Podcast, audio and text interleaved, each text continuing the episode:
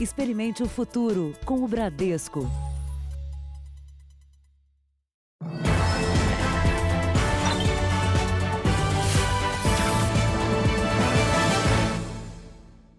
Boa noite. Boa noite. A capital do Líbano, Beirute, foi atingida no início da tarde, no horário do Brasil, por uma violenta explosão. Até agora, 73 pessoas morreram e 3.700 ficaram feridas. O tremor pôde ser sentido a 200 quilômetros de distância. Segundo autoridades do governo, um incêndio, ainda sem causa definida, atingiu um galpão que armazenava materiais explosivos. Testemunhas disseram que uma gigantesca coluna de fumaça pôde ser vista de todas as cidades. Por conta da explosão, Beirute foi declarada zona de desastre. Ao longo dessa edição, você vai acompanhar as informações atualizadas e a repercussão em todo o mundo. E aqui no Brasil, um homem sozinho dentro de casa assustou uma cidade paulista de 100 mil habitantes.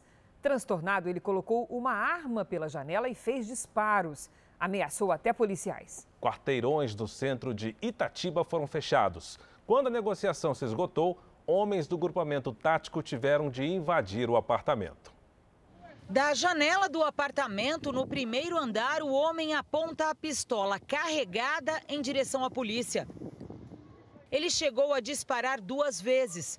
A suspeita é de que o empresário queria provocar uma troca de tiros com os PMs. A gente fala de suicídio por policial, que é uma ação que ele não tem a coragem de se matar e efetua disparos contra a equipe, sem ter uma causa aparente, com, com a intenção de provocar a morte dele.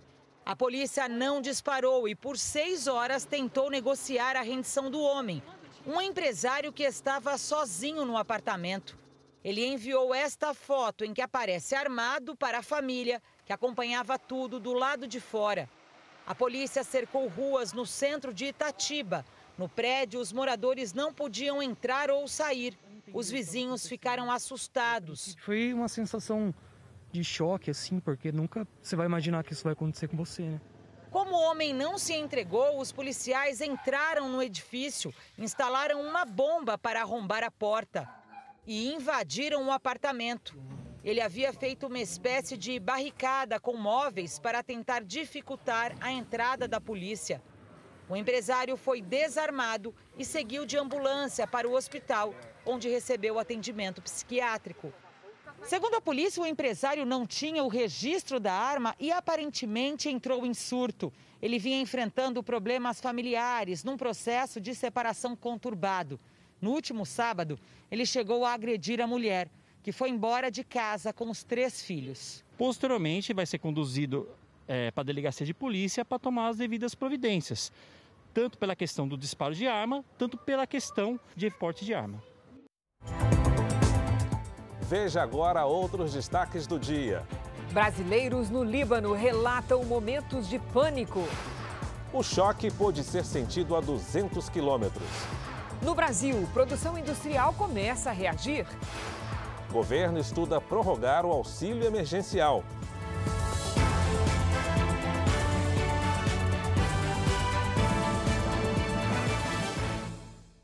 Oferecimento App Bradesco, reinventando para ficar do seu jeito.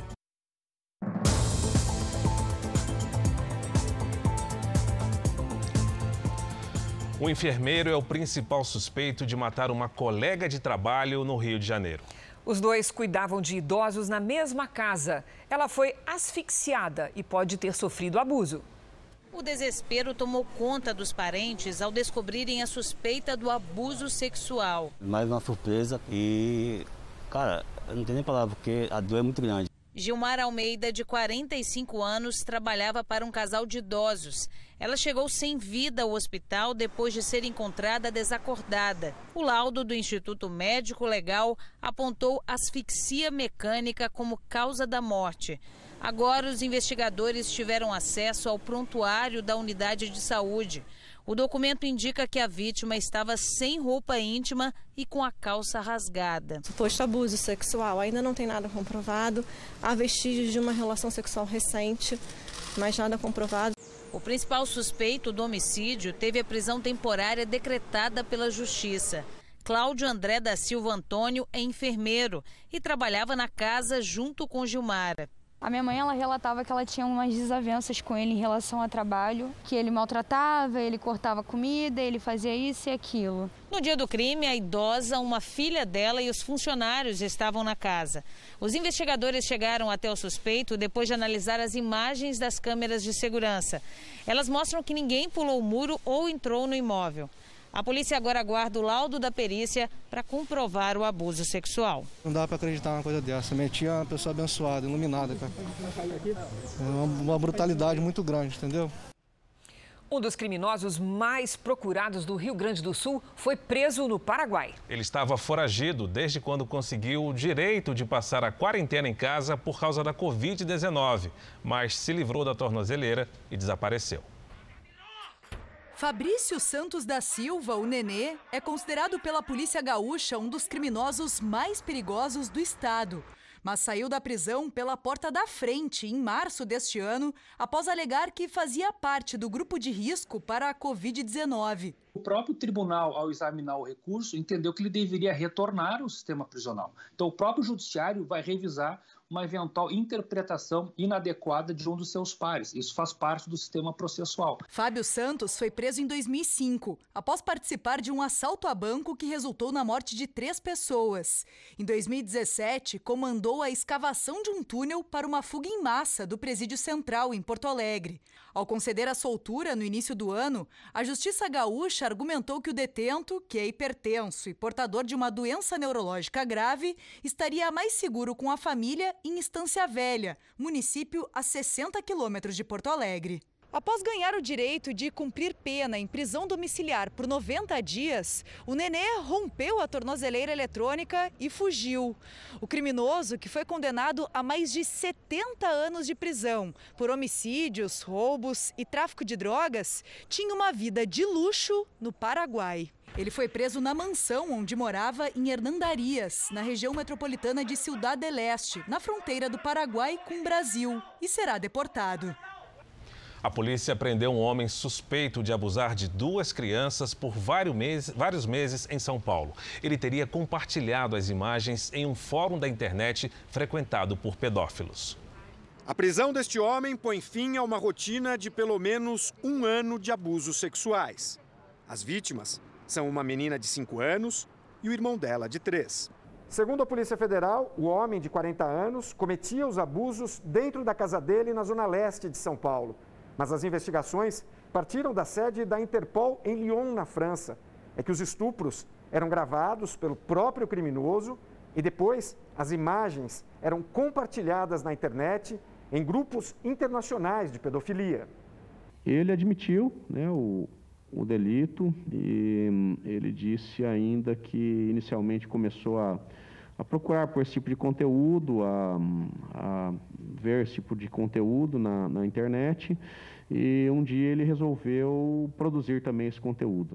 Os vídeos e as fotos eram postados em fóruns da Deep Web, uma área da internet que não pode ser acessada com buscadores convencionais e é utilizada por muitos grupos criminosos, principalmente de pedófilos. Celulares e computadores encontrados na casa do suspeito foram apreendidos. Os policiais identificaram cerca de 20 estupros. As crianças são filhas de uma prima da esposa do suspeito e com frequência eram deixadas na casa dele. A polícia não constatou a participação ou a conivência de outras pessoas no crime. Em momento algum, a família percebeu que haviam esses abusos. Se a polícia não tivesse feito essa operação, essas crianças continuariam sendo abusadas por essa pessoa. O suspeito pode ser condenado a mais de 100 anos de prisão por estupro de vulneráveis e publicação de imagens de pornografia infantil.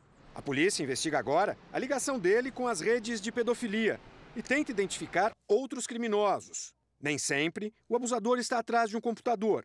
Muitas vezes é uma pessoa próxima ou até um parente da criança.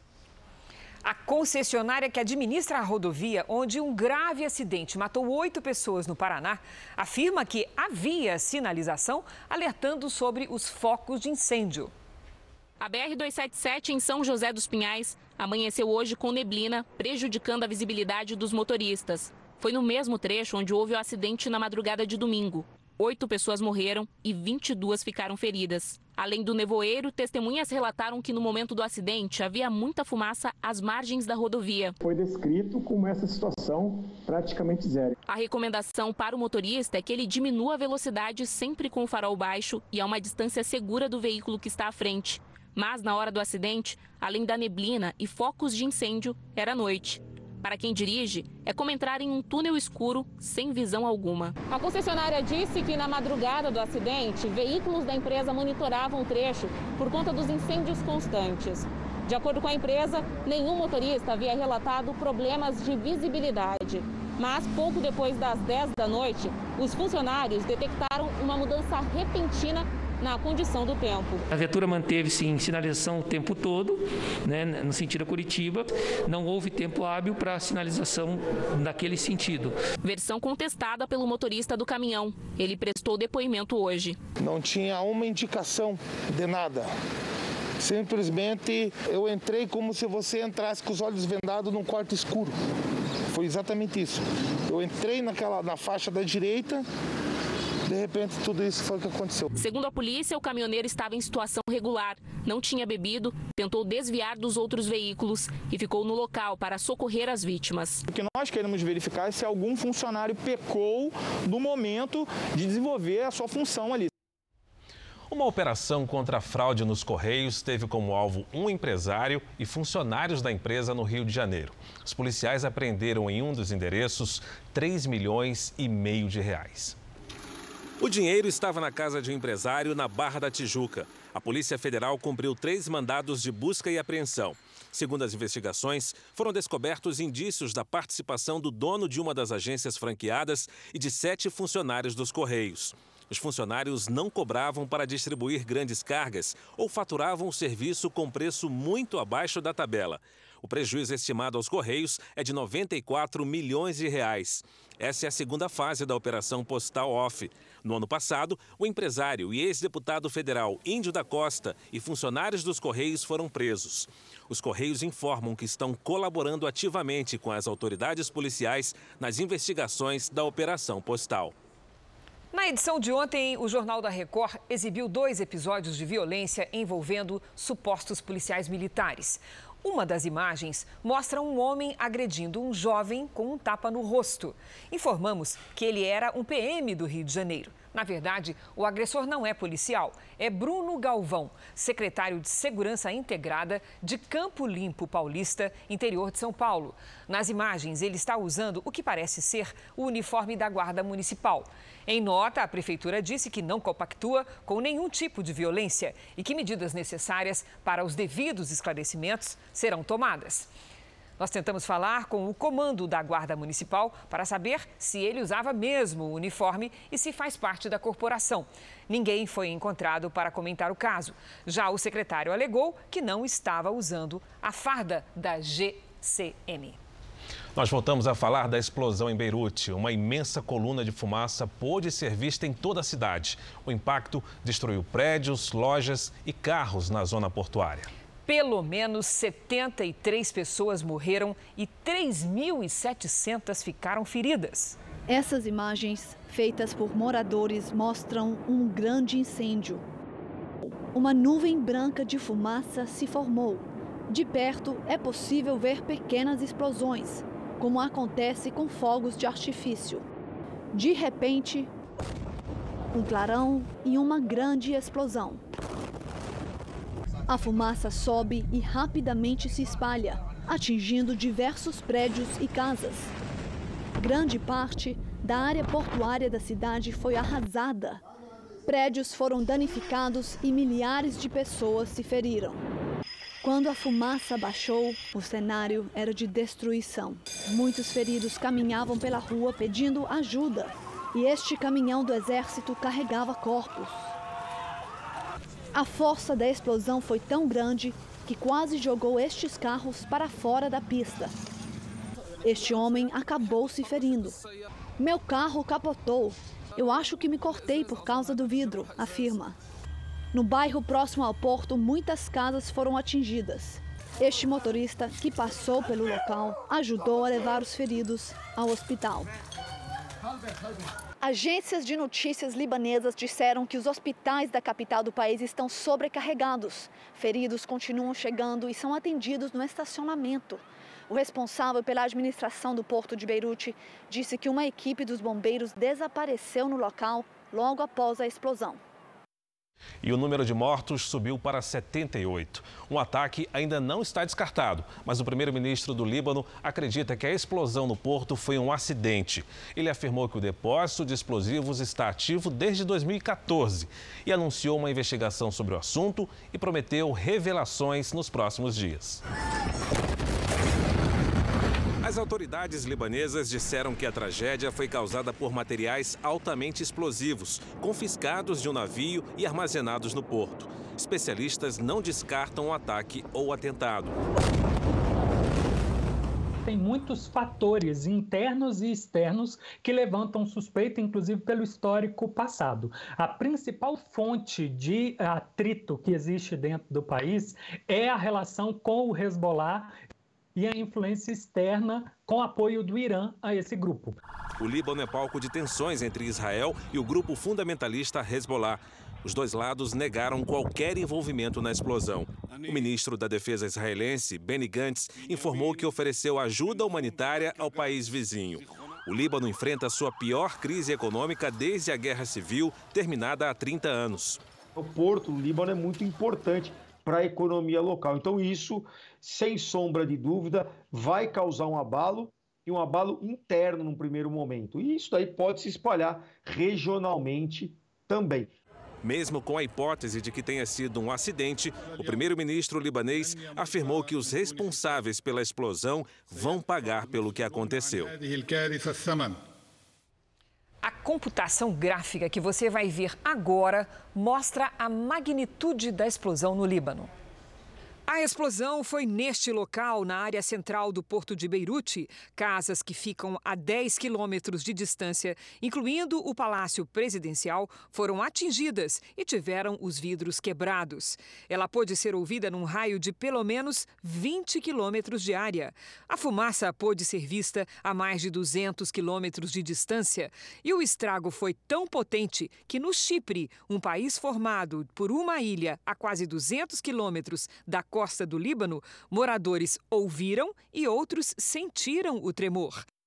A nuvem de fumaça em formato de cogumelo faz lembrar as imagens de explosões atômicas. Este especialista explica por quê. Então, o que a gente está vendo é aquela propagação da onda de choque causando a condensação da umidade do ar por conta dessa compressão que ela faz no ar. É isso que é aquele, aquela é, formato parecido com cogumelo, né, que está se expandindo e atinge as pessoas. Com certeza tinha algum agente explosivo de, de, de, grande capacidade lá, poderia ser fertilizante, nitrato de amônio, por exemplo. Outras explosões anteriores foram com fertilizante de nitrato de amônio. Vamos agora aos números de hoje da pandemia no Brasil. Segundo o Ministério da Saúde, o país tem 2.801.921 casos de Covid-19. São 95.819 mortes, 1.154 registros nas últimas 24 horas. Ainda de acordo com o boletim do Ministério da Saúde, 1.970.767 pacientes estão recuperados e 735 35.335 seguem em acompanhamento. O prefeito de Belo Horizonte, Alexandre Calil, anunciou hoje uma flexibilização das atividades comerciais na cidade. As lojas vão reabrir de quinta a sábado, permanecendo fechadas de domingo até quarta-feira. Belo Horizonte é a capital que mais demorou para retomar o comércio, foram 120 dias. Um estudo concluiu que 800 mil pessoas perderam o emprego nos últimos cinco anos no estado do Rio de Janeiro. Uma situação que se agravou com a pandemia. Celso não se esquece daquela manhã de agosto de 2015. Foi uma tragédia, né? Porque nessa manhã foram aproximadamente duas mil pessoas, duas, dois mil trabalhadores que perderam o emprego nesse dia. A metade da empresa foi demitida. Já são cinco anos sem registro na carteira de trabalho. Celso está entre as 800 mil pessoas que perderam emprego no estado do Rio nos últimos cinco anos. Uma redução de 20% nos postos de trabalho. O levantamento foi deste economista, que revelou ainda que esse percentual é mais que o dobro do registrado em todo o país. Entre as razões apontadas para essa situação estão os impactos da Operação Lava Jato nas empreiteiras e na Petrobras, que demitiu mais de 50 mil terceirizados. A paralisação da exploração do petróleo e ainda os casos de corrupção no Estado. Com a economia fragilizada, a pandemia só piorou o cenário. A atividade industrial desacelerou e o setor de serviços, que vinha sustentando a economia do Estado, foi duramente castigado. Resultado: mais demissões. 185 mil pessoas ficaram sem trabalho. O Centro-Oeste brasileiro, né, ele teve, criou 36 mil empregos agora esse ano. O Sul teve geração de empregos. Se você pegar a região também norte, a mesma coisa, quer dizer, o estado do Rio de Janeiro é um estado muito de serviço e comércio, né? Pelas próprias características econômicas da cidade, também a gente acabou é, sofrendo mais do que outras regiões. Hoje, Celso tem mais tempo para ficar com os netos. Conseguiu se aposentar, mas o que ele quer mesmo é ter o emprego de volta. Do trabalho, nós teríamos renda para dar assim, um conforto melhor para os nossos familiares. Aqui no Brasil, o transporte aéreo encolheu cerca de 90% durante a pandemia. As demissões no setor já começaram e devem se intensificar no fim desta semana. Os cortes vão atingir quase 3 mil tripulantes da Latam, a maior companhia aérea do país. O número corresponde a 39% dos 7 mil comandantes, copilotos e comissários de bordo da empresa no Brasil. E fazem parte de uma reorganização mundial. A Latam Internacional está em recuperação judicial nos Estados Unidos. Flávia foi dispensada há 15 dias. Estava todo mundo na mesma situação de, de angústia, de medo, de, saber, de não saber o que vai acontecer com você, com seu emprego, com, com a situação do país. Com os voos cancelados e as fronteiras fechadas, as companhias aéreas enfrentam a maior crise financeira da história da aviação. Segundo a Associação Internacional de Transporte Aéreo, só no primeiro semestre deste ano, o segmento de passageiros acumula retração de quase 60%. E as projeções são de que o setor deve conseguir voltar ao patamar do ano passado só a partir de 2024. As empresas aéreas, os fabricantes e os aeroportos estão tentando se readequar a essa nova realidade, com menos voos, menos passageiros e que não deve durar apenas alguns meses, infelizmente. No Brasil, a queda no setor foi de mais de 90% em abril. A recuperação já começou, mas sem decolar. Nós temos a sensação de que o pior já ficou para trás, o que, o que não significa que o futuro ainda não é extremamente difícil, porque ainda estamos longe dos números de antes da crise. Depois de meses de muita incerteza, a produção industrial brasileira começa a reagir. O crescimento foi registrado em vários setores. O nosso QR Code já está na tela. Você pode apontar a câmera do celular e conferir quais são as expectativas para a retomada do setor. Faz dois anos e meio que a Ivanilze trabalha nesta indústria em Campinas, no interior de São Paulo. E ela nunca esteve tão feliz com a rotina na linha de produção. Hoje, é, conseguindo um trabalho efetivo nesse momento de pandemia, é, deixou a gente super motivado, mudou a vida assim totalmente. Um alívio depois que ela e todos os colegas chegaram a receber o aviso prévio no fim de março. A indústria não fechou porque este empresário comprou a fábrica, cancelou as demissões e investiu na indústria. O que nós fizemos foi uma contratação de 12 vendedores. Esses vendedores estão fazendo um ataque ao mercado muito bom. A estratégia deu certo, as vendas aumentaram e em junho, já com uma reação do mercado, a fábrica implantou um segundo turno para dar conta das encomendas. No mês de julho, para nossa surpresa, nós tivemos 300% de aumento em pedidos. Ou seja, o mercado começou a reagir a partir da pandemia. Os números da produção industrial brasileira confirmam que o setor gradualmente está se recuperando e que o maior impacto da pandemia pode ter ficado para trás. O ritmo dessa retomada, que começou em maio, ganhou força em junho. Com crescimento de 8,9%, a indústria teve a maior aceleração em um mês desde junho de 2018. O resultado acumulado no ano ainda é negativo. uma queda de quase 11%.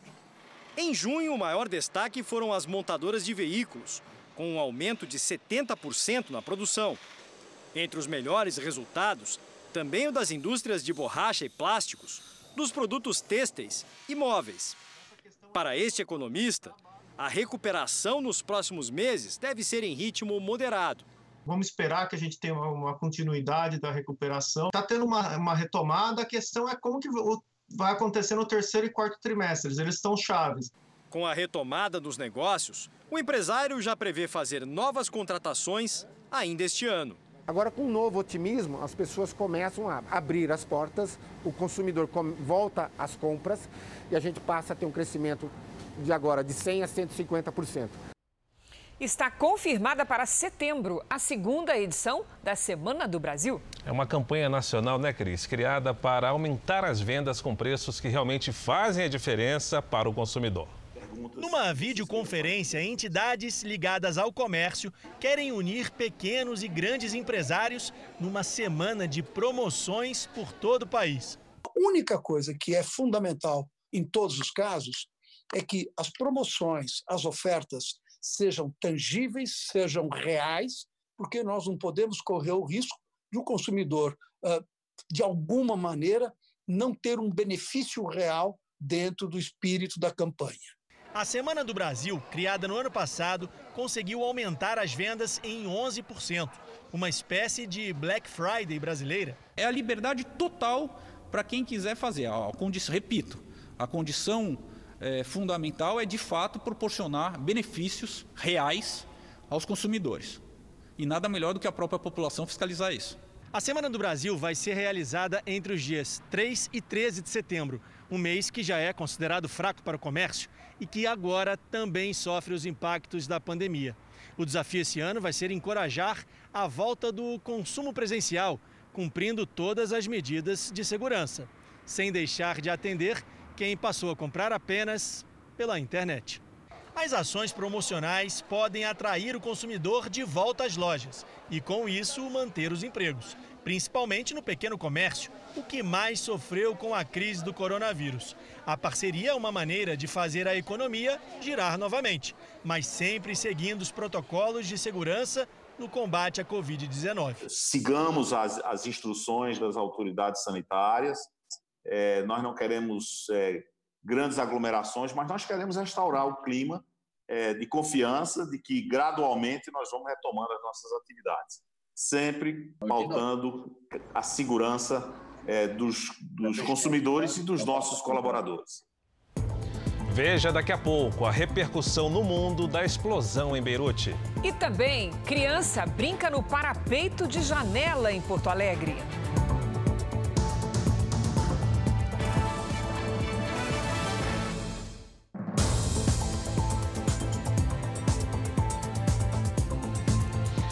Presidente Jair Bolsonaro vetou um projeto de lei aprovado pelo Congresso Nacional que previa indenização para profissionais de saúde vítimas da Covid-19. Hoje, ele voltou a dizer que não pretende ter participação nas eleições de novembro.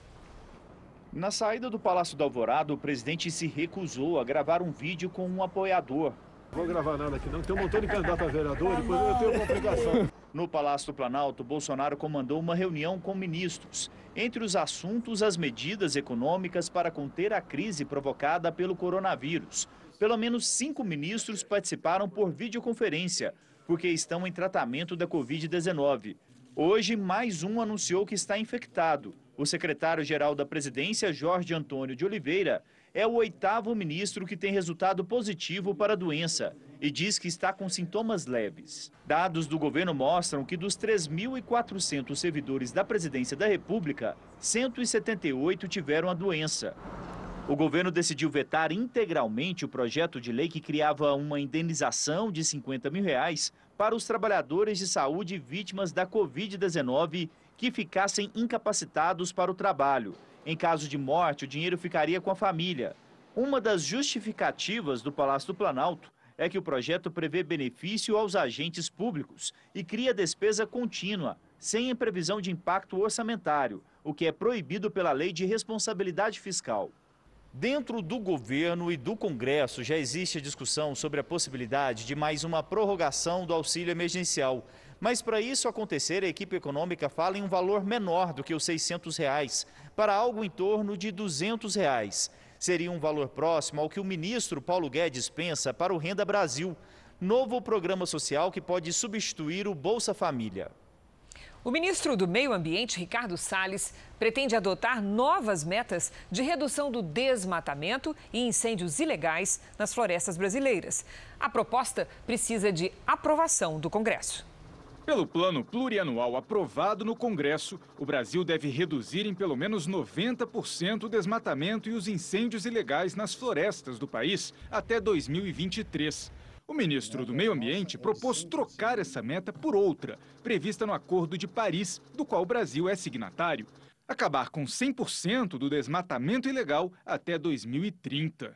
A meta nossa é de 100% do, da redução do desmatamento ilegal. Em qual prazo? No prazo contido no compromisso brasileiro, que é 2030. Então, o que, que nós precisamos fazer? Estabelecendo as estratégias ano a ano, passo a passo, para atingir o compromisso de desmatamento ilegal zero em 2030.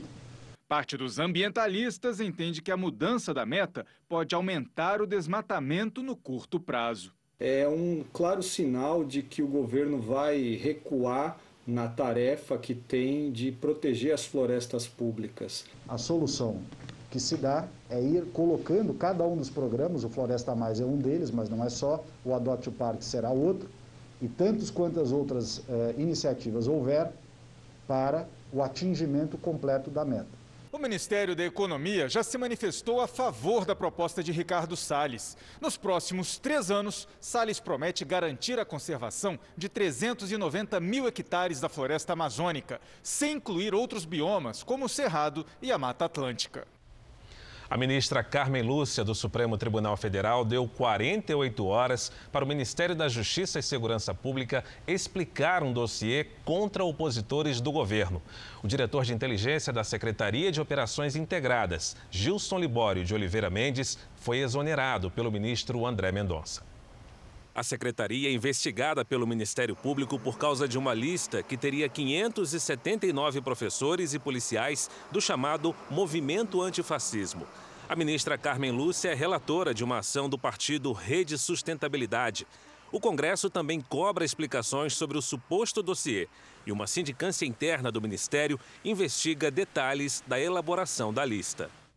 A Procuradoria-Geral da República espera ser notificada para recorrer da decisão do ministro do Supremo Edson Fachin, que a impediu de ter acesso aos dados da Lava Jato. Dias depois de bater boca em uma reunião do Conselho do Ministério Público, o Procurador-Geral Augusto Aras adotou um tom conciliador. O Procurador-Geral da República é a favor do compartilhamento das informações e alega enfrentar resistência dos procuradores da Lava Jato. Hoje, antes da reunião do Conselho Superior do Ministério Público Federal começar, um trecho do encontro virtual vazou na internet. O procurador-geral pediu que as diferenças sejam resolvidas internamente. Estamos numa sessão administrativa pontuando eventuais divergências. Nós podemos também, nessa sessão administrativa, pontuar convergências, que são muitas. E dessa forma, é, talvez todos nós não tivéssemos atentados para aquele momento tão polarizado e que os fatos perdem uma certa racionalidade. Eu acho que nós todos somos, estamos no mesmo barco. Se esse avião afundar ou cair, é, todos nós caímos juntos. Segundo a PGR, um erro tornou público o trecho da reunião. Vamos agora com a opinião do jornalista Augusto Nunes. Boa noite, Augusto. Boa noite, Cristina, Luiz, Boa noite a você que nos acompanha. Vamos simplificar as coisas. Fake news quer dizer notícia falsa em inglês. É um codinome adotado pela velha mentira para circular mais à vontade na internet. A divulgação de falsidades que não sejam criminosas acaba punida pela perda da credibilidade. Se a mentira publicada se enquadra em algum crime contra a honra, o autor será castigado por injúria calúnia ou difamação. Tudo muito simples. Mas o Brasil gosta de complicar as coisas. E o Congresso e o STF insistem na criação de um instrumento legal que cuide exclusivamente das chamadas fake news. A confusão começou já na largada. A comissão que examinará o assunto na Câmara, por exemplo, deverá ser presidida pelo deputado Orlando Silva, filiado ao Partido Comunista do Brasil, o PCdoB. Como ensina a ditadura cubana, no paraíso comunista, um partido único tudo decide sem consultas ao povo e sem eleições. Não existe oposição e quem diverge do governo vai para a cadeia. Os jornais só publicam o que interessa ao governo. Pois bem, os líderes do grupo que quer liquidar as chamadas fake news juram que lutam pela democracia, mas entregaram o comando da ofensiva a um comunista. Não pode dar certo. Veja a seguir os relatos dos brasileiros que moram em Beirute, perto da área da explosão. E também, veneno que matou moradores de rua não foi colocado no preparo da comida.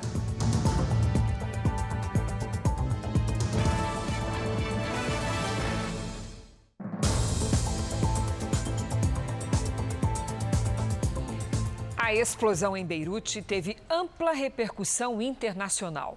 Segundo uma rede de televisão americana, as atividades do grupo extremista Hezbollah no porto estão sendo investigadas. O presidente americano Donald Trump se referiu ao incidente como um terrível ataque e afirmou que os Estados Unidos estão prontos para ajudar o Líbano. A Casa Branca anunciou que monitora a situação de perto.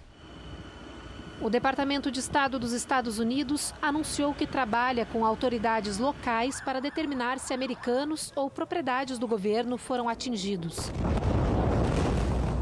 A Organização Mundial da Saúde informou que respondeu aos pedidos urgentes do governo libanês para garantir os suprimentos necessários. Na Europa, o presidente do Conselho Europeu, Charles Michel, usou a internet para prestar apoio ao povo libanês e às vítimas do que chamou de trágica explosão e disse que a União Europeia está pronta para ajudar. A Marinha do Brasil informou que uma de suas embarcações está em missão no Líbano, mas não estava na região do porto onde aconteceu a explosão em Beirute. Por isso, todos os militares brasileiros passam bem e a fragata Independência vai continuar operando no mar normalmente. Estamos no navio, navegando aqui nas imediações do porto, aguardando instruções, se necessário, para prestar algum apoio aos feridos. Roberto Salone, encarregado de negócios da Embaixada do Brasil em Beirute, diz que a situação na cidade é caótica. A embaixada foi atingida pela explosão, mas não há relatos de brasileiros gravemente feridos. Temos uma uh, comunidade brasileira muito importante aqui no Líbano. São 20 mil líbano-brasileiros, é, muitos morando em Beirute e naturalmente nós estamos é, à disposição dessa comunidade em casos mais graves. O engenheiro civil Kamal Kamal tem um escritório que fica a dois quilômetros do local da explosão. Ele estava sozinho e só se salvou porque ficou de costas para a janela. Nós conversamos com o engenheiro. No primeiro momento, ele pensou que era um atentado e gravou como ficou o local onde trabalha e as ruas próximas. Cuando oigo la primera explosión, voy a levantarme del asiento, la butaca donde estoy sentado. En esto, la segunda explosión que me empuja y caigo redondo en el piso. Eh, me, hago, me, doy, golpe en la cabeza, en los codos, en el cuello. Me quedo aturdido, lleno de escombro, de, de polvo, de vidrio. Me levanto medio aturdido, salgo para la calle, arriba los escombros, mujeres, hombres, gente orando, gente ayudando a otra gente. Primer momento, un atentado contra alguna figura política del país. pero después nos enteramos que fue el almacén de materiales explosivos que estaba en el puerto de Beirut. Esos materiales entraron de forma ilegal al país, entraron como abono para la agricultura. Nadie sabe qué pasó ahí. Llevan 11 años estos materiales en el puerto. Debían haberle buscado otro lugar para almacenarlo, olvidarlo donde mismo vinieron. No hicieron nada, le dejaron ahí y pasó lo que pasó. Toda la vidriera fue abajo. El marco metálico de la vidriera se levantó del, del, del cimiento. Y esto fue una de las cosas que me golpearon a mí cuando me, tomaron para atrás. Teníamos como una cosa de, de, de, así de anuncio colgado en la pared. Un cuadro grande, de gruesa, con, la, con, luz luces adentro. Todo fue abajo. Cerca de 20 mil brasileiros moram em Beirute. De acordo com o Itamaraty, não há relato de mortos ou feridos entre eles. Muitos sentiram o momento da explosão. A gente estava com medo, era um terremoto, era um ataque. O que estava acontecendo a gente nem sabia e estava com medo que vai que a estrutura do prédio foi danificada, você não sabe se ele vai cair. A família Riman mora há sete anos no Líbano e a 10 minutos da região portuária. A gente está em choque, em choque, meio nervoso, sentindo o que aconteceu.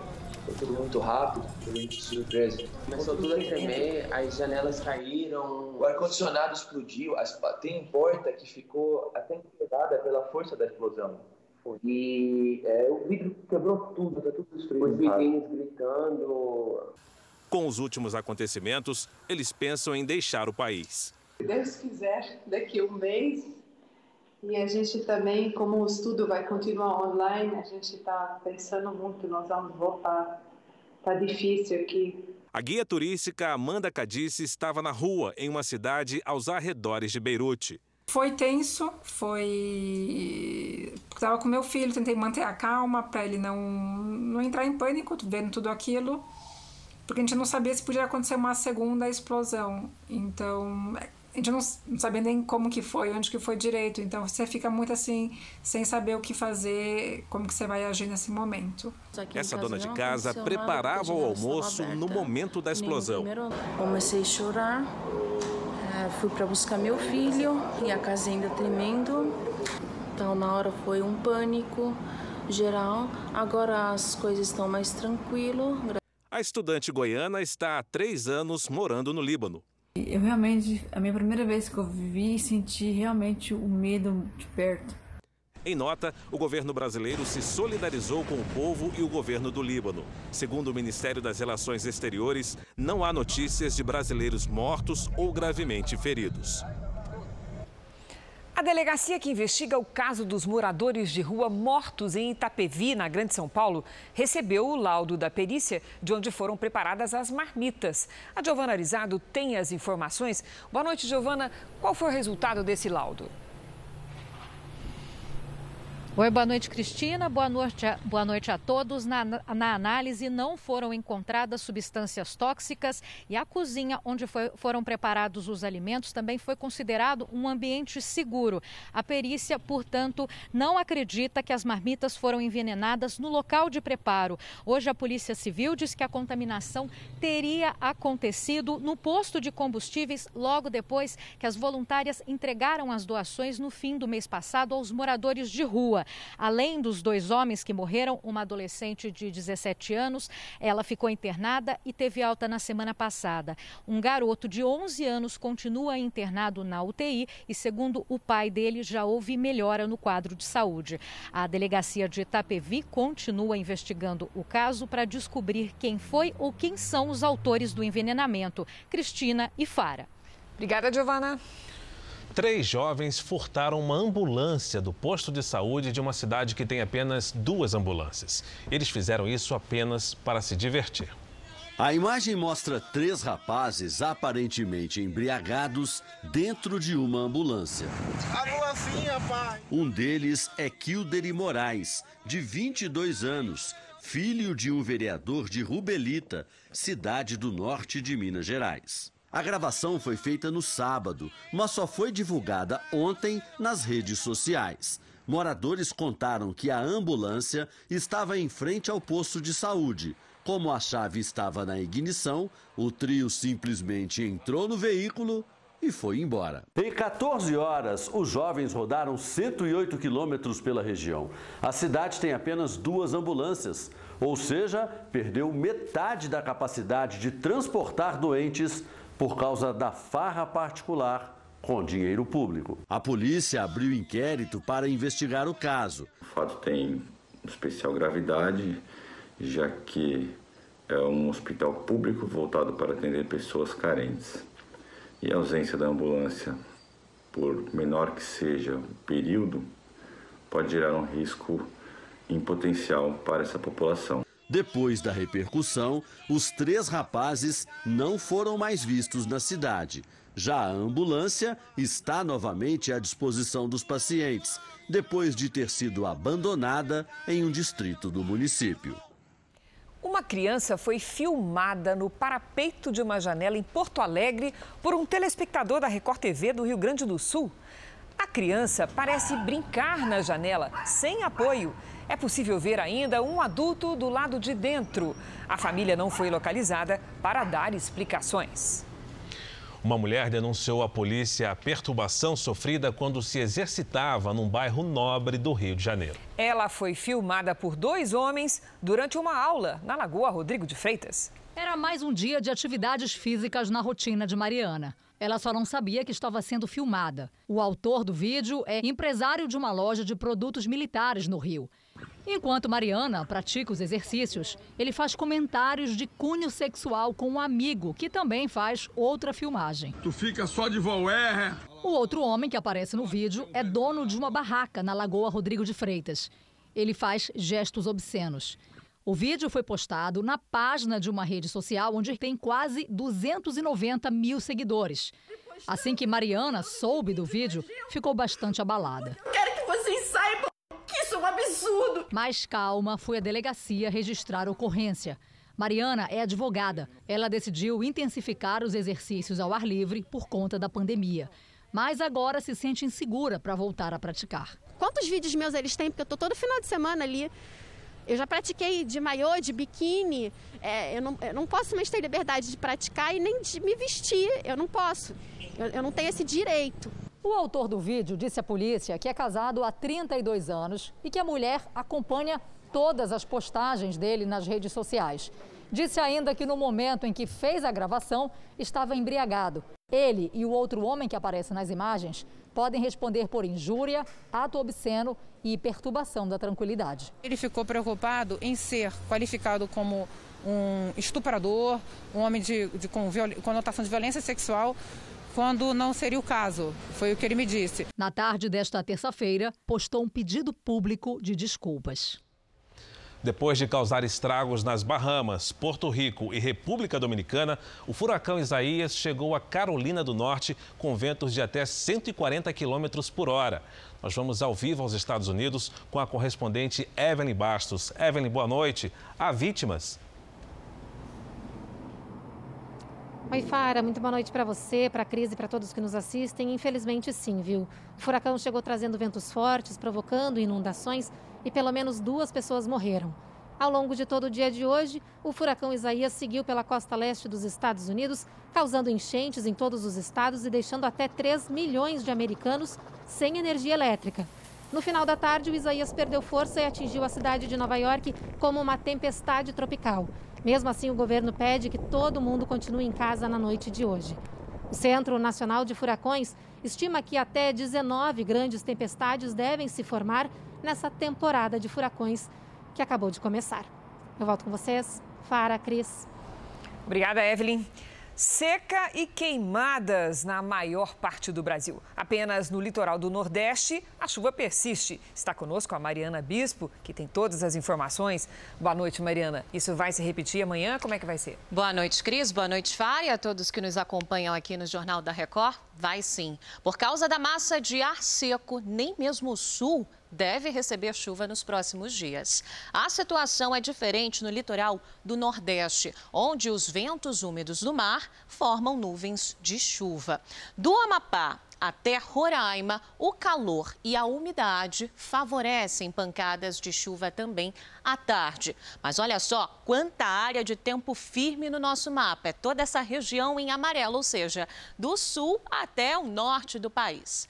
Do Rio Grande do Sul até o Rio de Janeiro, bastante atenção, porque a formação de neblina prejudica a visibilidade, principalmente pela manhã. No centro-oeste, no interior do Nordeste e também do Paraná até Minas Gerais, a baixa umidade do ar mantém alto o risco para queimadas. Em Porto Alegre, calor de 29 graus. No Rio de Janeiro, faz 27. Em Salvador, faz 28 graus. Belém, 33. E Cuiabá pode registrar a maior temperatura do ano, com 38 graus. Aqui em São Paulo, o tempo continua seco. Friozinho pela manhã, mínima de 12 graus. E à tarde vai esquentar. 25, Cris. Que diferença enorme. Obrigada, Mariana. Até amanhã. Até amanhã. Surfistas de uma praia de Sydney, na Austrália, tiveram o privilégio de ver de perto duas baleias jubarte.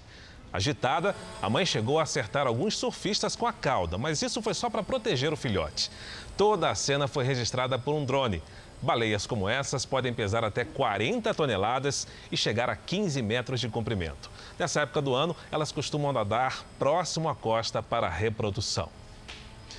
O Jornal da Record termina aqui. A edição de hoje na íntegra e também a nossa versão em podcast estão no Play Plus e em todas as nossas plataformas digitais. E você já sabe, à meia-noite e meia tem mais Jornal da Record. Fique agora com a novela Apocalipse. A gente se vê amanhã. Até lá. Uma ótima noite e até amanhã.